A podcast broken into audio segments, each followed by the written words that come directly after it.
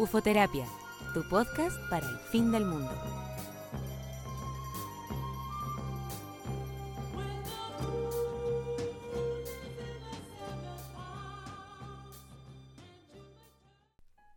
Hola, bienvenidos al capítulo número 27 de Ufoterapia, tu podcast para el fin del mundo. Este capítulo eh, lo quiero comenzar contando lo que experiencié esta mañana. Estoy grabando este programa este día lunes 5 de abril del 2021. Y hoy día en la mañana desperté muy tempranito em, y lo primero que hice fue tomar el celular. No es bueno eso, pero, pero lo hice, agarré el celular y dije ya, no me voy a poner a, meter a revisar eh, banalidades, sino que voy a ir a revisar cosas que me aporten o que eh, me den alguna señal de cómo comenzar este día lunes 5 de abril. Y mm, tomé mi celular y, me metí al Instagram de Pedrito Angel. Y, debo confesar que em, me pasan cosas muy lindas con Pedro Angel. Me encanta Pedro Angel, me encanta su existencia, me encanta lo que comparte en redes sociales, me fascina, eh, me fascina Pedro. Si yo viera a Pedro Angel, eh, en el, jamás he tenido un contacto con Pedro Angel, pero si yo viera a Pedrito Angel caminando en la calle, yo me acercaría y le pediría con, respeto si puedo abrazarlo. Ahora en pandemia no sé cuál va a ser su respuesta, pero em, me gustaría. Como que siento que es un ser eh, que me inspira mucho amor y, y entonces en la mañana, envuelta en este sentimiento, em, en los primeros sentimientos de este despertar, em, del día de hoy, eh, le escribí, le escribí, le puse un mensaje, le puse, Pedrito, te quiero mucho, eh, que tengas lindo lunes, le puse. Y, y después de eso, eh, lloré. Em, así nomás. Así fue mi despertar de hoy y, me dio así como unos lagrimones, me cayeron, era como una emoción, sentía como una emoción. Eso me pasó hoy día en la mañana, eh, así partió el día de hoy, mi día, y eh, quería contárselo. Quería contárselos porque, mm, porque, no sé, porque siento que es bueno compartir estas cosas que a veces uno hace y, uno siente que considera eh, y que la empieza a jugar, ¿cachai? Como que uno dice, pero ¿cómo voy a estar así? Eh, de, loca, con comenzar el día escribiéndole a, una persona conocida eh, en, redes sociales que la quieres mucho y posteriormente liberar una emoción. Em, no sé, siento que hay que empezar a, a, ser honesto y a contar estas cosas. Yo siento que a muchos nos pasan y a todos nos deben pasar cosas así que no contamos nunca y que nos guardamos porque nos da vergüenza, porque nos juzgamos de que somos personas quizá que estamos un poco desquiciadas, no sé. Me pasó eso en la mañana, quería comentarlo y, juzgue usted mismo, no sé. No, yo no, no, no voy a juzgar el hecho que sucedió en la mañana, eh, pero así desperté hoy y, desperté con mucha energía y, ya he hecho, he hecho hartas cosas antes, antes de venir a sentarme a mi cuevita a grabar el programa. Y eso, así quería partir el programa hoy día con total honestidad contando mi, despertar. Espero que ustedes eh, tengan buenos despertares y, y nada, pues rico en la mañana poder darse un ratito antes de salir de la cama de eh, pegarse una pensadita, un, no sé, regalarse alguna cosita si te gusta leer eh, poesía, leer una poesía chiquitita que salga, no sé si en la internet o de repente podí tener un libro al lado y agarrarlo y no sé, inspirarte de alguna manera antes de eh, eh, sacarte la tapa de la cama y levantarte en esta fase 1. En fin. Estoy acompañando la grabación de hoy con una agüita de limón jengibre. Miren qué sana y maravillosa está.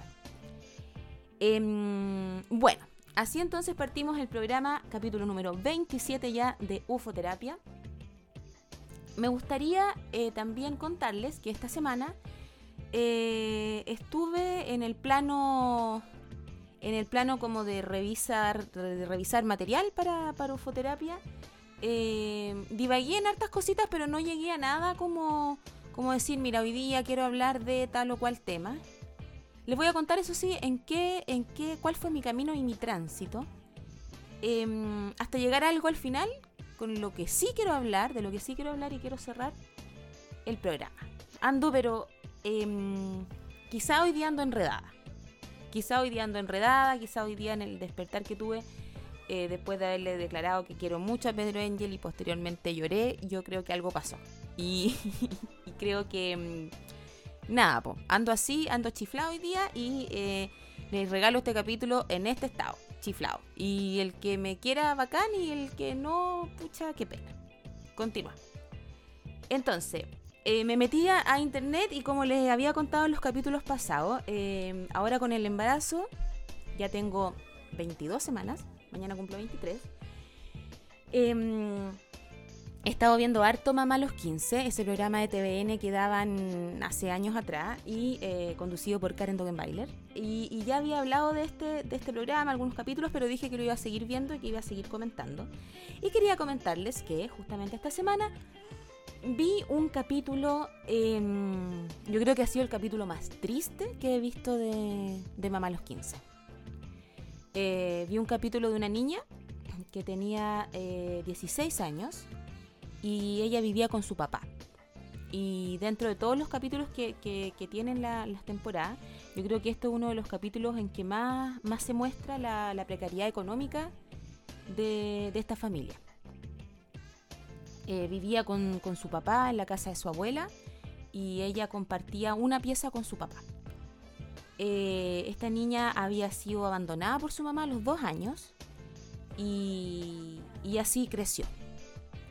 Em, era una niña eh, que desde un inicio del capítulo como que tú te das cuenta y percibes que, em, en ella había una actitud como, como de haber madurado, como, o, de haber, no sé si madurado, pero haber, eh, de haberte endurecido, ¿cachai? ¿Cachai? Cuando de repente los niños eh, tienen experiencias muy, muy heavy o, o vidas muy rudas y como que se enrudecen, evidentemente Em, bueno, e, esa percepción me dio a mí ella desde un inicio, como, como una rudeza, como una coraza, ¿cachai?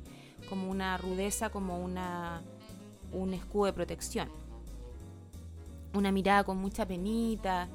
En fin, era como, como mientras, mientras más veía y avanzaba el capítulo, más eh, uno podía interiorizarse como en este mundo de esta adolescente que, que sí llevaba como el dolor y la penita de, la ausencia materna y, de tener súper claro que su mamá la había dejado votar, como decía ella.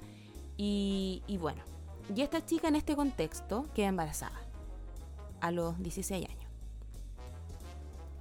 Embarazada de un chico que tenía la misma edad de ella, que paralelamente también tenía una vida eh, bastante de, esfuerzo, bastante un niño que Em, sus papás veían como la solución en él que se metiera al servicio militar. Em, un niño chico, un niño adolescente que, que, está perdido como cualquier adolescente a esa edad, ¿cachai? Eh, iba a ser padre de, esta, de este bebé y en fin. Y ya en este contexto que ya comienza como me pasa a mí con este programa y lo quiero repetir si es que no lo dije la otra vez, me pasa con este programa Mamá a los 15 que, todavía no logro descifrar cuál es el mensaje exacto o verdadero que quiere dar el programa, porque si el programa quería dar un, un, mensaje como de educación sexual, yo creo que mm, no lo está dando. Y si el programa quería dar un mensaje como de, de que, mm, ojo, que, que, si te embarazas te cagáis la vida, qué penca tomarlo como por ahí, qué pena educar a la gente como por ahí. Y, y, lo otro es que lice llanamente un programa que se hace en un país donde todavía no hay aborto libre, y, y legal y seguro, ¿cachai? Entonces ya empezáis como, como a enrabiarte. Y, y, yo creo que mm, en este caso particular de este capítulo me pasaba que yo veía a una niña embarazada con todas esta, estas penas y, heridas que, que arrastraba desde muy chiquitita eh, a puertas de ser mamá, en una situación muy precaria, en una situación eh, muy como desde el desamor, ¿cachai? Como... Y, ella, ella intentando con sus herramientas em, llevar adelante esto porque no había otra cosa que hacer. porque había que tener a la guagua, porque, porque nadie le habló del aborto, ¿cachai? Porque nadie... Eh, porque nadie la, ayudaba, en cierta forma. ¿Cómo podía ayudar a una niña en este contexto y en esa edad? Sobre todo en esa edad, ya ni siquiera el contexto, es como... Eh, un Estado que no, no se hace cargo de eso. Entonces había que tener a la guagua nomás. Pues. Entonces ella hablaba mucho de. de bueno, ella, ella escondió su embarazo durante cuatro meses. ¿cachai? Entonces, eh, porque, porque lo negaba, porque no quería, ella, eh, ella misma se lo negaba a sí misma. ¿cachai? Entonces, mm, ella decía que por último, eh, las mujeres tenían nueve meses para llorar, para. para mm, para votar la pena, ¿cachai? Entonces yo decía, pero que heavy la visión, como, como no, como para mí en lo personal, y creo ahora, y lo dije también, como estando embarazada, soy aún más, creo yo, consciente y creyente de la teoría de que el embarazo tiene que ser deseado, sobre todo en estos tiempos, como no sé si tiene cabida seguir teniendo hijos porque hay que tenerlos, porque porque, no sé, por los valores morales de quien miércoles sea, por, porque así lo dijo, no sé, la Biblia, no, creo que mm, estoy cada vez más segura de eso, entonces digo, oh, que heavy que, que, aparte exista esta visión como mujeres de que debemos parir a pesar de todo y, en estos meses llorar el dolor, llorar la angustia, no es un castigo, ¿cachai? Pero a veces escuchándolo de, niñas como la que viene este capítulo, o, como en muchos capítulos que dan este programa, es como, no sé, da la sensación que es como que finalmente la enseñanza es como, bueno, abriste las piernas, entonces cagaste, ¿cachai? Entonces, por, un acto puntual en tu vida, vaya a tener que cargar con esta cruz, vía cruci, y como que te lo hacen ver así. Y, eso lo encuentro muy heavy, muy fuerte. Y mm, bueno, finalmente la niña tiene su bebé y en fin, y, y, finalmente también ella en el capítulo habla un poquito de esta herida que tiene como del abandono de su madre. Y, nada, y se cierra un capítulo eh, completamente desesperanzador y terrible. Como que, no sé, lo vi así eh, me dio mucha pena y, sigo insistiendo, como que creo que de verdad es demasiado urgente que, la ley del aborto avance eh, en este país. Y, y eso, eso. Eso me pasó, me pasó siguiendo indagando en, esta, en este programa Mamá los 15. Que insisto, están los capítulos en YouTube y si quieren volver a verlos por curiosidad o por, por saber de lo que de lo que les quiero transmitir, eh, sería interesante. Sería interesante ahora con, este momento de la vida, con, todo lo que, lo que estamos intentando evolucionar, creo yo. Em, mirar ahora con esos lentes eh, este programa. Porque es súper fuerte. Y, y tiene cosas... No digo que lo vea como un acto de masoquismo, sino que como que siento que igual es bueno ver eh, ver esas realidades y el programa te entrega mucha información y te entrega mucha realidad. Entonces, em, creo que es bueno, creo que es bueno verlo creo que ahí está, no sé, si se pudiera presentar como en el Congreso eh, como prueba de, ¿cómo se llama?, de, apoyo al aborto libre, yo creo que presentaría todos los capítulos de ese programa, para ser honesta, como... Ojalá, ojalá lleguemos a eso, la verdad, y lo y lo espero de corazón. Espero de corazón que en Chile se... ¿Cómo se llama? Se legalice el aborto. Encuentro que es necesario y ya está bueno. Y ya basta. Eso. Eso quería comentar con respecto al tema de, de Mamá los 15, que como les decía, es un programa que voy a seguir indagando. No sé cuántos capítulos más me quedan porque igual he visto harto. Así que... Mm, eso. ¿Qué otra cosa? Eh, divagué también en, en, otro análisis que hice esta, esta semana, que fue el,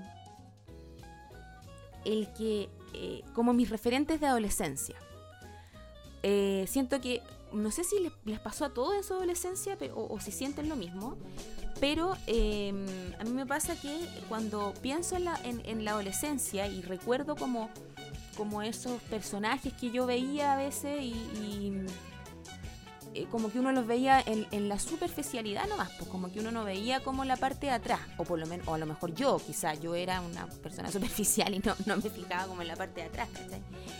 Pero, me, por ejemplo, voy a dar un ejemplo. Por ejemplo, Kurt Cobain. Ya, Kurt Cobain. Entonces a todos les gustaba Kurt Cobain, entonces Kurt Cobain y la música de Kurt Cobain y van, en fin, ya, bacán, el loco bacán, se suicidó y era muy depresivo. Listo, era todo lo que, lo que como la información que había de Kurt Cobain.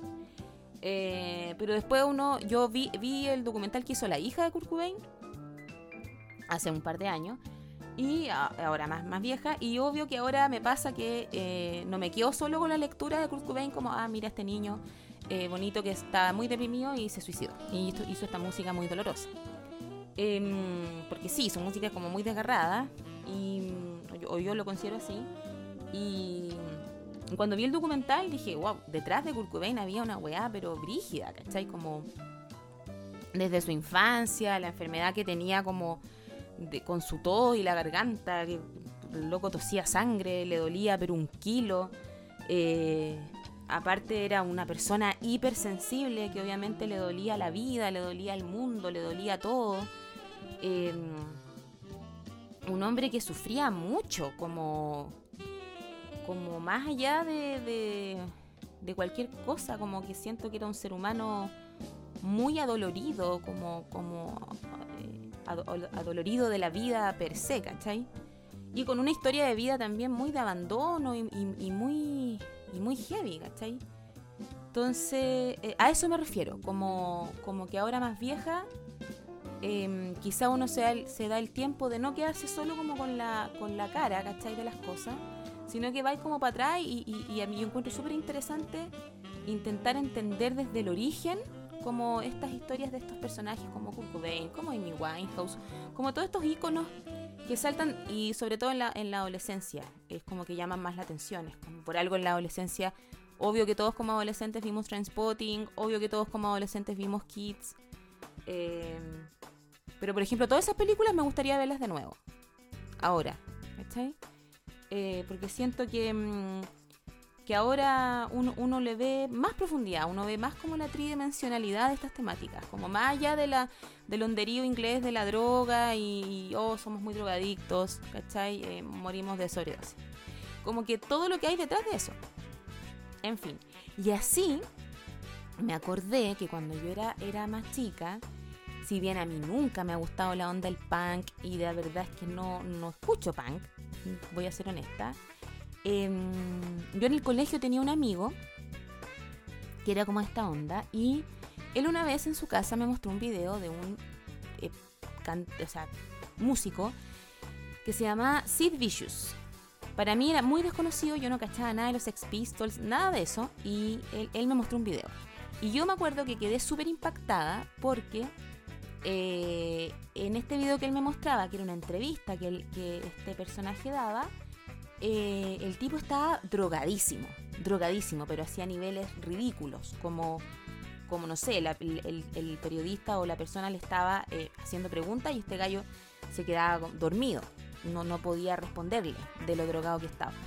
Y, me mostró también otro video que era como que mm, se le mostraban sus dientes y tenía los dientes verdes, morados, no sé qué color ya, de, de tanta droga y tanta mierda que se metía adentro.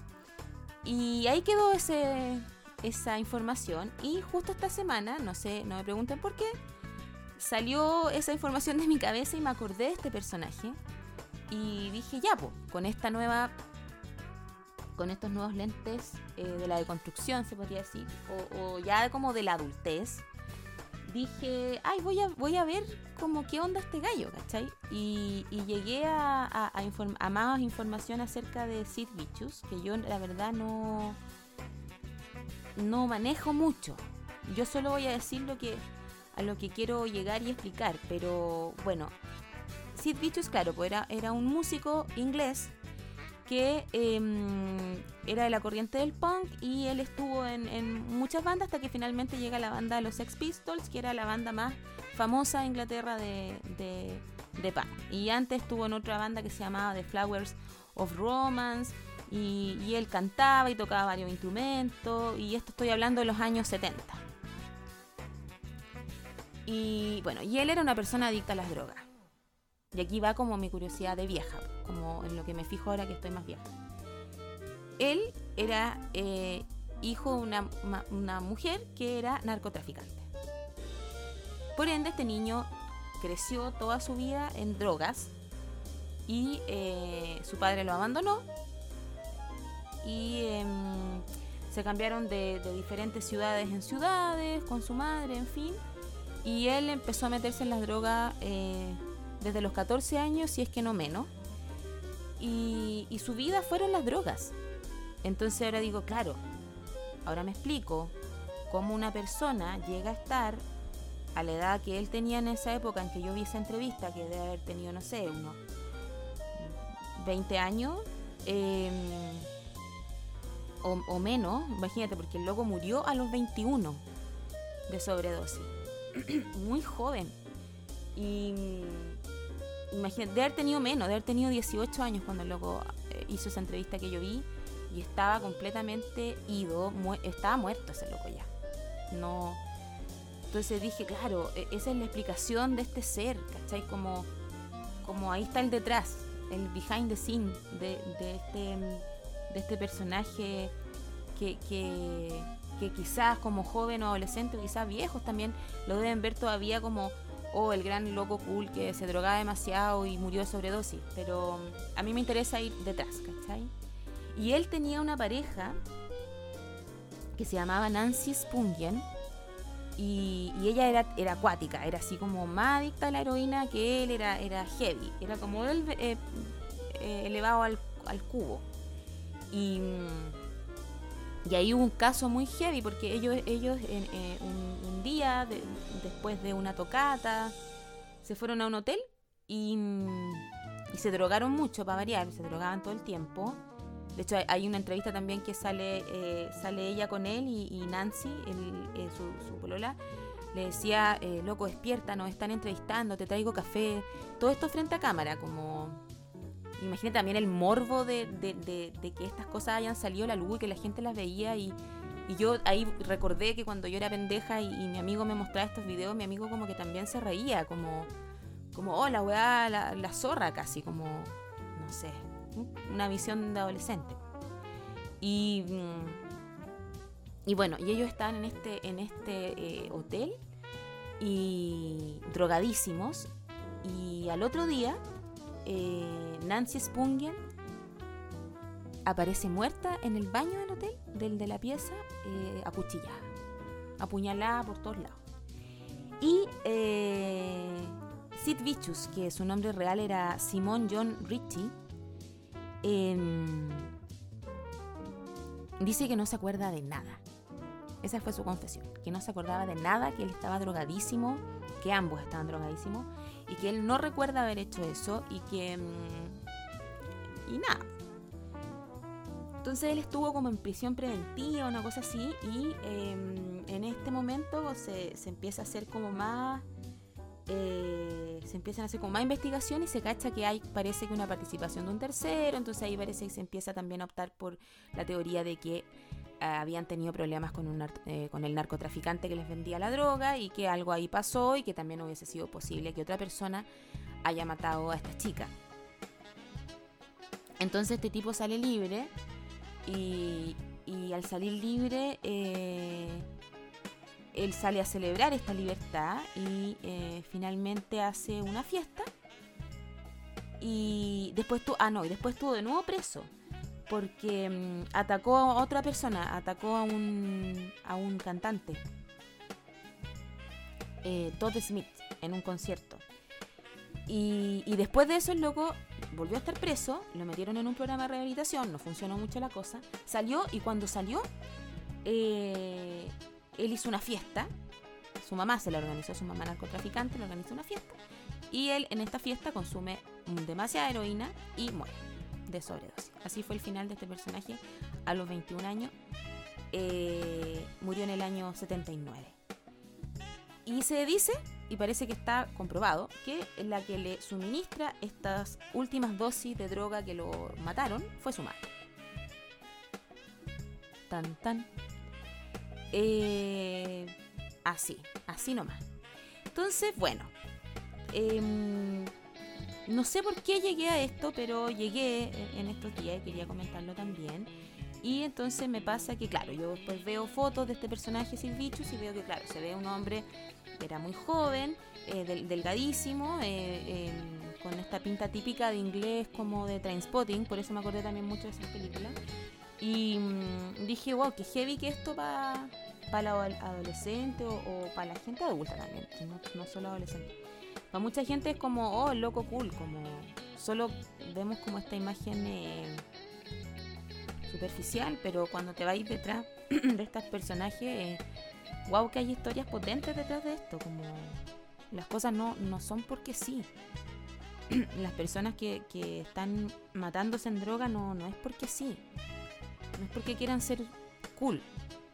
Eh, hay muchas cosas detrás. Bueno, eso. Eso sería como... Anduve media densa esta semana, parece. Pero llegué a estos lugares, pues, y se los quiero comentar hoy día en el capítulo. Em, bueno, eso. Hasta ahí. hasta ahí va a llegar mi, mi sección eh, amarga. No amarga, pero quizás más densa, porque hubo, hubo días en que, en que sí estuve como, como más cercana de la oscuridad, la verdad, las cosas todo a raíz de que, de que también, y aquí quiero llegar al tema con el cual quiero cerrar el programa, eh, todo a raíz que igual he estado viviendo, como les contaba, mi preparación para mi, partida, em, organizando, organizando las cosas y, como eh, lo he dicho en los otros capítulos, pucha que está difícil organizar cualquier hueva en este minuto de la vida. Eh, todos los días aparecen cosas nuevas. Em, obstáculos, como que es una carrera de obstáculos esto, como...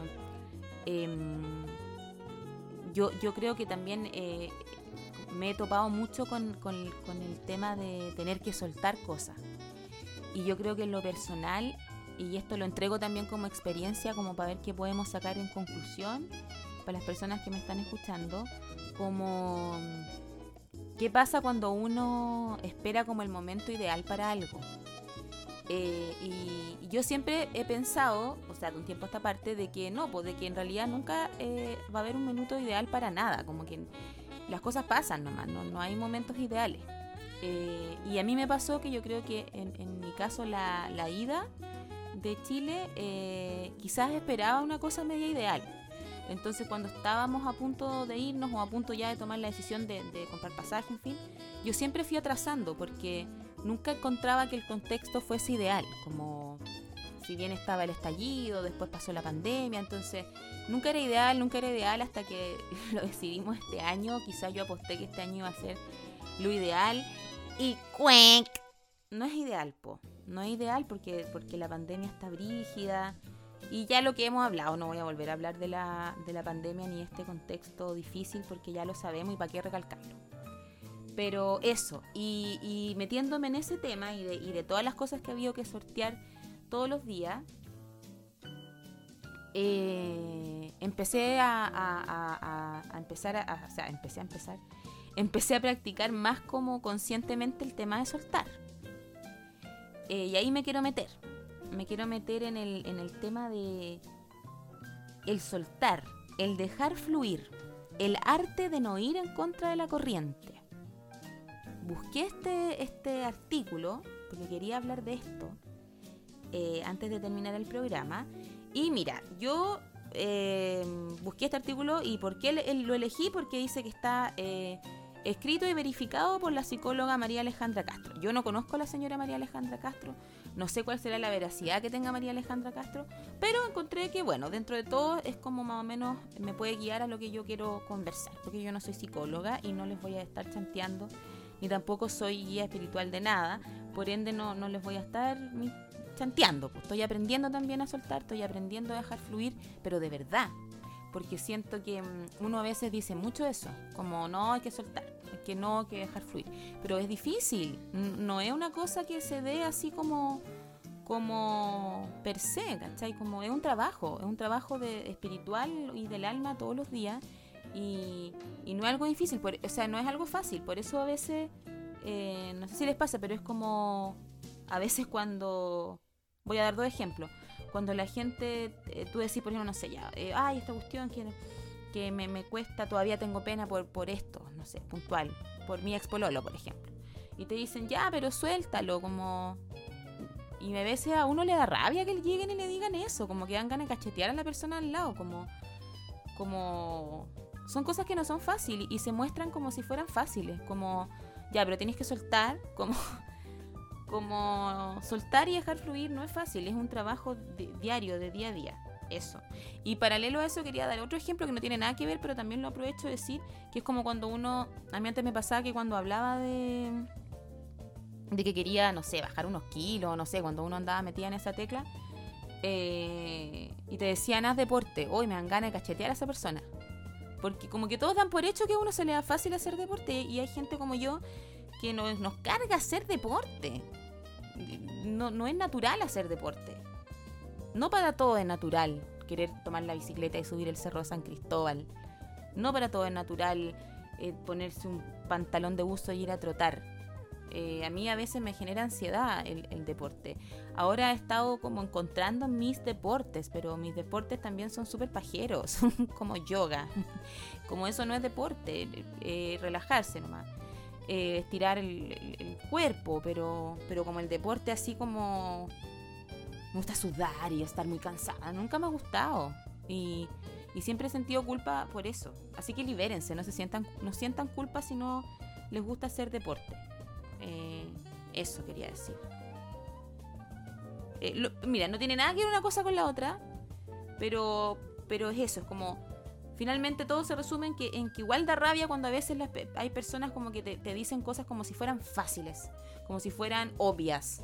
Y no, ¿cachai? Em, eso. Volviendo al tema de soltar. Soltar.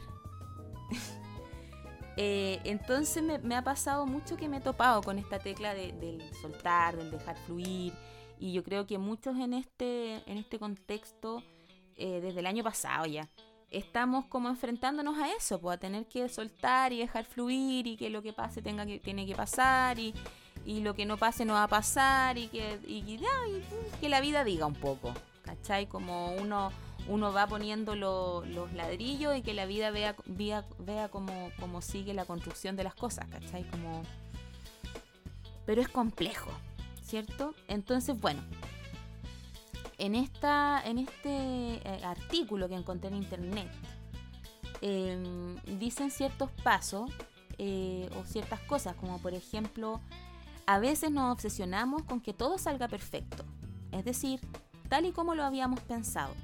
Nos aferramos a un escenario de futuro ideal en el que todas las piezas del puzzle encajan a la perfección, esperando a que en la realidad suceda tal cual, la cuestión es que cuando ésta llega con sus imperfecciones, nos damos cuenta que hay muchas piezas que no encajan, otras tantas que faltan y algunas que jamás habíamos pensado en ellas. Por ello nos sentimos frustrados, perdidos e incómodos. Eso está pasando mucho y nos está pasando mucho. Ha pasado siempre, pero siento que ahora en este contexto, pucha que nos está pasando. Entonces, por eso quería hablar de esto. Quería hablar de del arte de soltar, de no aferrarse, de, de, y, de asumirlo como un trabajo que cuesta, que no es algo que uno nació así. O a lo mejor naciste así y la vida te fue endureciendo y, filo, pero, pero me refiero a, mm, si estamos topándonos con la piedra del soltar, como, como indagar entonces en que muchos estamos pasando por esto. Exponer, perdón, exponer en que muchos estamos pasando por esto. y, eso, y, no aferrarse a un, escenario tal cual como uno se lo imaginó.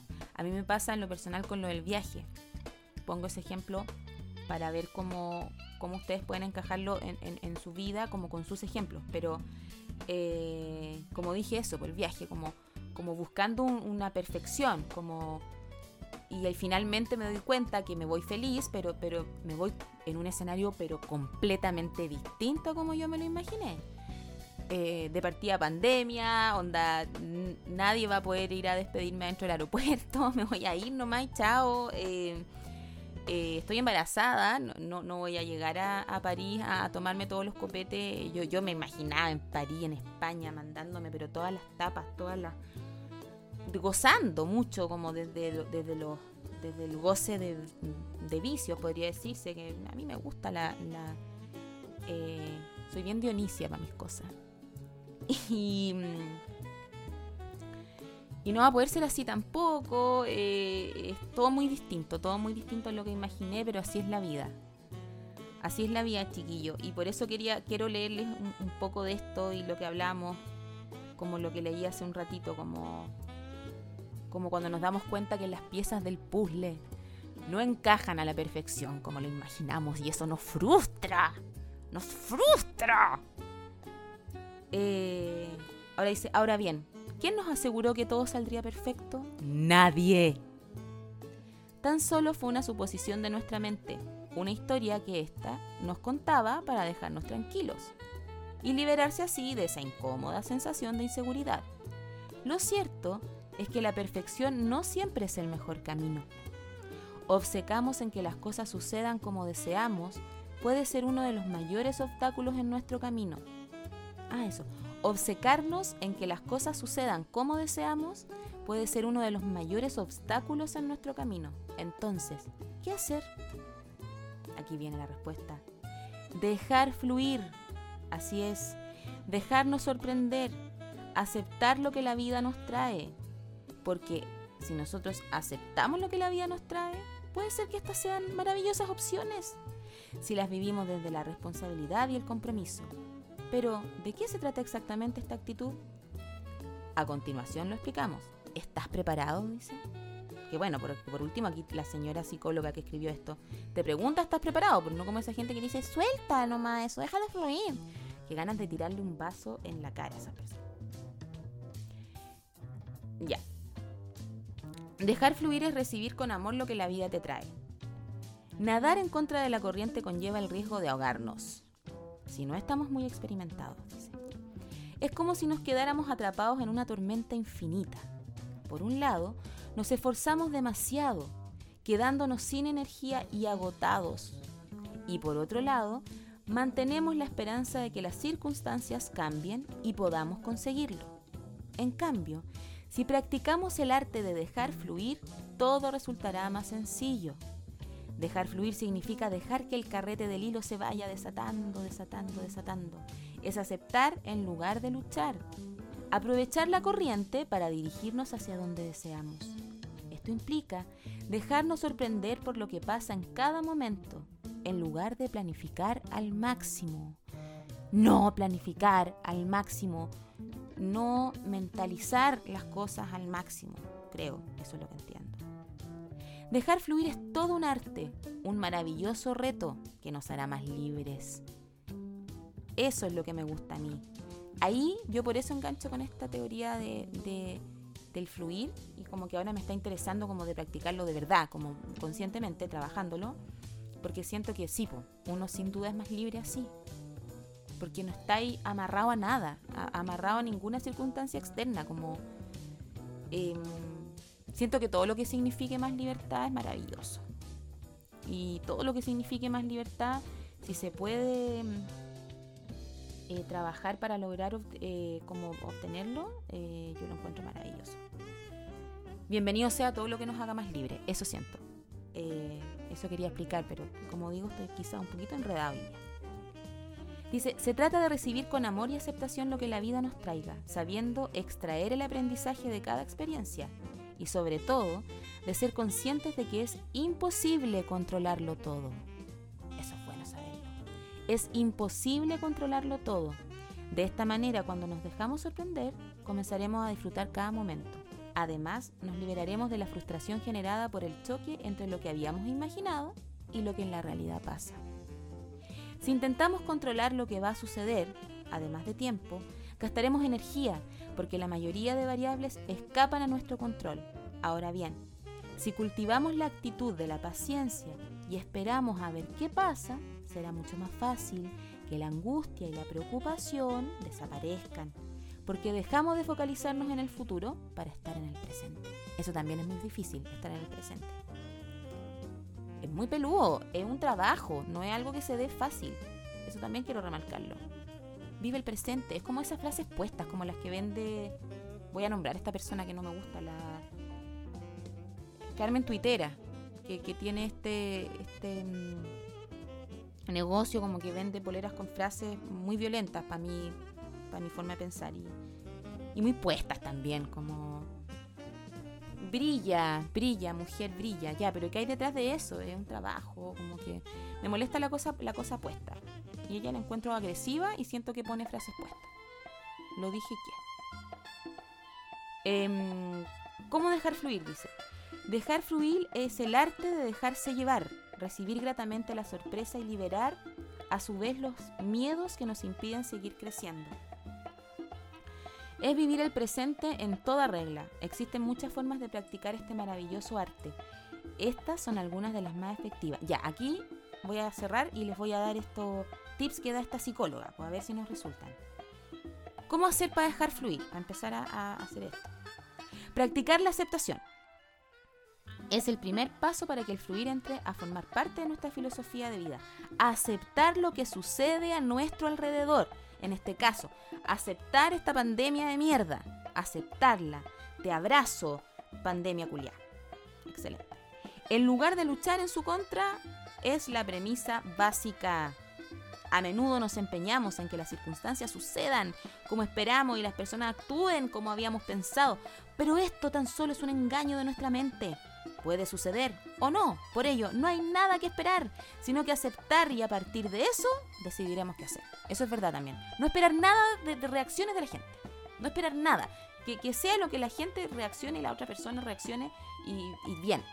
Pero no esperar ni, ni, ni, yo depender de cómo vaya a, a reaccionar también la otra persona. Está interesante. Entonces, aceptar lo que sucede a nuestro alrededor. Otro consejo Conectar con el presente. Vivir en el aquí y el ahora, en conexión con cada instante, nos permite fluir porque nos libera del peso del pasado y las expectativas del futuro. Lo único que existe es lo que tenemos en este momento preciso. Continuamos. Extraer aprendizajes. Si sacas fruto de cada experiencia, aunque ésta no sea demasiado agradable, será más fácil dejar fluir. De todo y de todos podemos aprender, no lo olvidemos. También eso es difícil, necesita mucha pega, pero, pero tenemos que tratar. De todo y de todos podemos aprender. No olvidemos eso. Muy bien. Abrirse a lo inesperado. Cada momento es único. En lugar de rechazar aquello que no conocemos, ¿por qué no nos arriesgamos? Dice la psicóloga. Eso sí, desde la responsabilidad y el compromiso, por supuesto. Ah, yo creo que acá la psicóloga también dice, no voy a impulsar a que si yo no conozco la heroína como Sid Vicious, me voy a lanzar a probarla como una descontrolada. Pero sí experiencias de vida, ¿por qué no arriesgarnos? Otra cosa importante que nos puede ayudar a esto de dejar fluir y de soltar. Meditar. Eso fíjate que yo lo hago. No todos los días, pero lo hago. Y es bien rico. La meditación es un poderoso ejercicio para comenzar a entrar en contacto con uno mismo, para indagar en nuestro interior y despertar. Gracias a ella desarrollaremos mucho más nuestra sensibilidad y por supuesto conectaremos con el presente. Es bonito meditar. Eh, yo comencé meditando con meditaciones que salen en YouTube. YouTube está lleno de meditaciones. Y en un minuto decía, oh, qué flight de meditar como con un video de YouTube. Pero no, no. Eh, eh, está lleno de meditaciones y están las meditaciones guiadas, eh, están las que son pura musiquita. Eh, yo creo que hay que buscar la que uno le acomode nomás y, sacarse como también el, concepto de la meditación como que tiene que ser casi como que en un lugar maravilloso con agua corriendo y uno ahí vestida de, con un outfit de, blanco, de un peto, de caluga y, y calzas como de como que existe todo un concepto a veces que siento un poco con la meditación y como que toda la gente está demasiado hermosa y bella como meditando en esta posición de flor de loto, flor de poto. Em, y no, no, no, yo creo que hay que sacarse esa, expectativa estúpida. Eh, uno puede meditar en la casa, en el sillón, vestida como uno quiera y en el lugar donde, donde uno quiera y donde uno pueda y chao. Y, puede ser guiada y una persona hablándote porque a veces uno cuando no está acostumbrado eh, se va a la chucha si te ponen una musiquita, te caes dormido. Entonces, buscar cuál es la mejor manera nomás. Em, pero meditar sí, meditar lo encuentro hermoso y, sí es una de las cosas que, que practico. Cuando ya hemos comenzado a dejar fluir, dice, cada vez será más fácil no ir en contra de la corriente. Hay cosas por las que no podemos luchar y gastamos mucho tiempo, energía y enfados intentando forzar en que se den como queremos. Siendo pacientes y dejando que el camino nos vaya mostrando por dónde ir, podríamos vivir con mayor plenitud. Miren qué bonito. ¡Ah! Ya,